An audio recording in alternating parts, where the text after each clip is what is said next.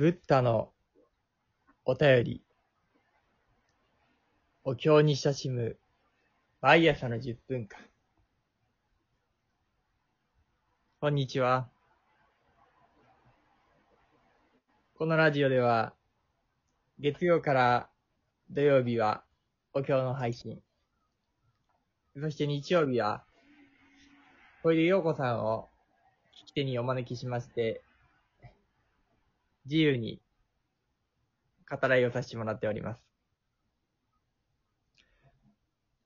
それでは小出さん、よろしくお願いいたします。よろしくお願いします。お願いします。はい。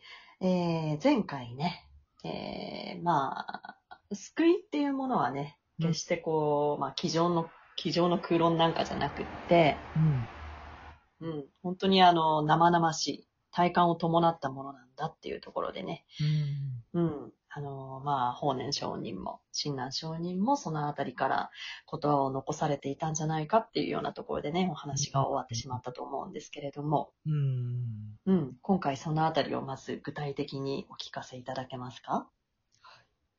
ありがとうございます。あの、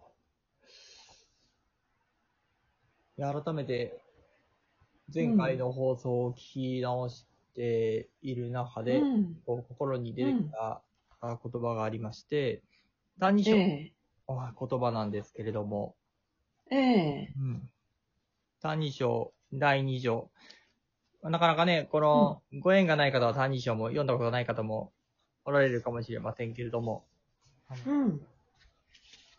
第2条。うん。うん。第二条にですね、うんとこう第二条というのは、関東、あの、うん。まあ東京とかですね、まあこれにはええ。お弟子さん方が、まあ、いろんな騒動が起こるんですね。うん。で、その中でこう、もう、弟子たちの中で、あやこえ言うてもしょうがないと。もう、親鸞上人、もう直接も聞くしかないと。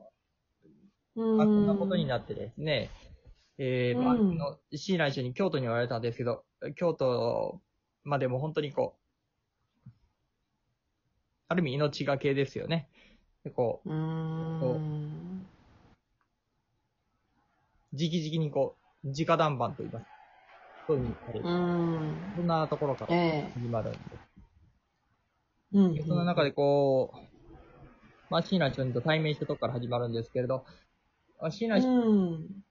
よくよくその気持ちをご存知だったんでしょうね。こうんう、でこう、おのおの重国の高いを超えてって、こう、まあ、ここまで来ることもよく、ご自分がね、歩いた道だからこそどれだけ大変かということも分かっておられる。ああ、えええええええだからこそ、あなたたちがもう命がけでここに来たのは、うん。来たんですねって言われる、言われるんですよ。ええうん。で、もう一つやっぱりドキッとするのが、あなたたちがこう命がけで来たのは、王女極楽の道を遠い期間がためですねってこうん、うん。う。うん。お浄土に行く道を、極楽浄土、阿弥陀様のお浄土に行く道を聞くためですねってこう、たんとこうんう、。最最初言い切られるんですね。その目的と言いますか。はい。うんええええええええうん。すごいですね。こう、改めて言いながら、こう、そこの臨場感と言いますか。なんかそんなところ、伝わってくるような。はい。うん、そうですね。うん、うん。やりとりから始まっておりまして。で、でまあ、ええその中でですね、こう、でもこう、すごくシンプルに答えられるんですよ。こうん。う、見たら、南無阿弥陀仏のお念仏。お念仏以外に何かまだあるんだと思ってるんだったら、もう奈良にでも、うん。もう京都、比叡山にも、偉いお坊さんたちうんがおられますから、どうぞそちらに行ってくださいって言われるんですよね。ええうん、うん、うん。うん。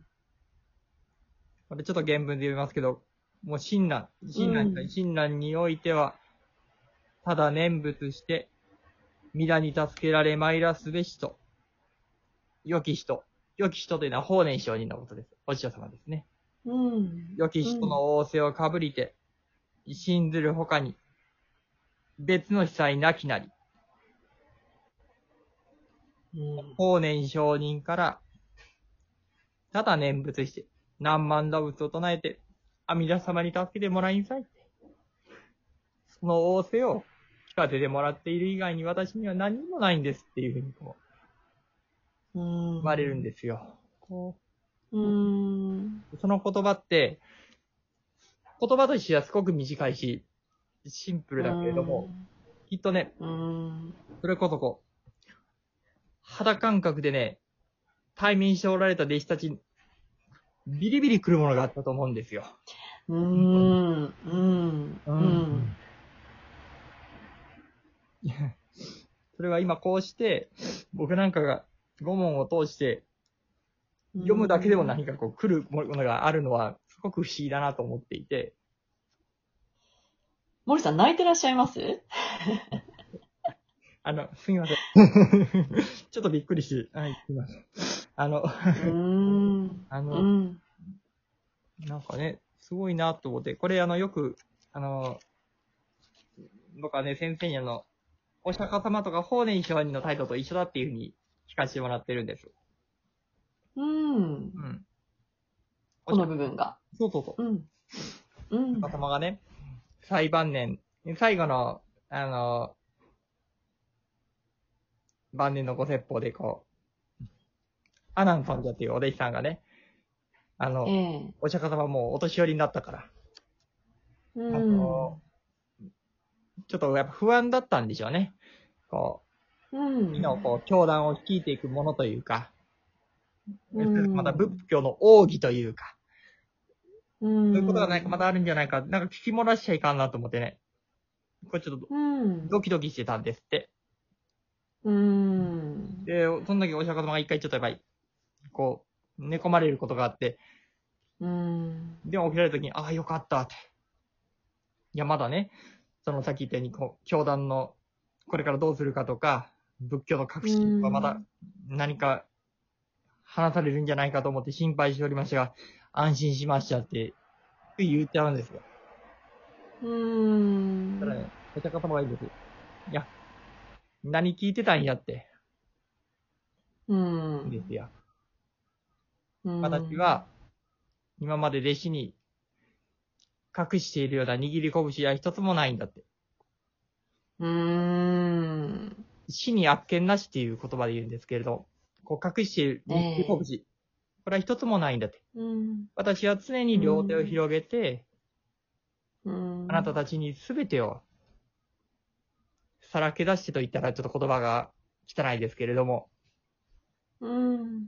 何も隠し立てすることなく、全てをむしろ、ありったけを伝えていたんですよ。ああ、ありったけ。うん。うん。で、そんな態度がね、法然上人の最後、晩年ですよ。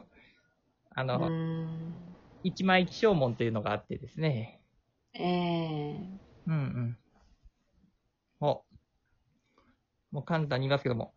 私が聞かせてもらってるのは何万打仏のお念仏。しかもこれは、こう、うん。仏様を念じたりっていう、その、ね、思い描いたりっていううん難しいことじゃなくって、うん。ただ、唱える。うん。南無阿弥陀仏を唱える。それ以外に何にもないんだって。うん。別の死体通らず。で、最後にそこ、一枚気象門のとこに、両手をね、ベトーンってこう、手形をしておられるんですよ。ああ。これがえええええ本当地にあっけんなしと同じなんですよ。両手をバッと広げてこえうう。ん。うん。で、また、戻りますけれども、単二章二条の親鸞上人もね、うん。もう私は法然上人の、ただ、うん。念仏して、皆に助けられまいらすべしとの、この仰せを聞かせてもらった以外に何もないんですって。うん。そんなことを言っておられる。ねその態度はね、うん本当にこう、不思議な一だなということをも感じていて、うん。うんうん。やっぱりこういう態度というか、何か本当に隠れ立てすることなく、うん。ありのままをこう、見てくださった。あの、見、見せてくださって、うんかね。う。うんん。そういう、本当態度と言ったらいいんですかね、本当に。態度でしかないですね。もう言葉を超えて、態度で示すしかないですよね、最後は。そんなことを思うんですけれども。いやーもうね、何がすごいって今ね、あのーもう、毛利さんがね、うん。まさしく、まあ今ね、いつもこのラジオ収録、あの、遠隔でやらせていただいているので、あの、目の前にね、毛利さんはいらっしゃらないんですけど、うん、もうこの毛利さんがね、この涙を流されながら、声を震わせながらね、そのありがたさを受け取っていらっしゃるっていう、まずそのこと自体に私の心が震えるんですよ。ああうーん。体感ってこういうことですよね。おっしゃる通り。いや、なんか素晴らしい、うんあの、現場に立ち会わ、あの、立ち会わせていただいているというかね。まあ遠隔ではありますけれども、東京と広島ではありますけれども、うんそれこそビリビリ来るってこれかっていうのをね、うん今、毛利さんが、あの、身をもってね、私に示してくださってるんだなっていうのがね、すごく伝わってきます。うん。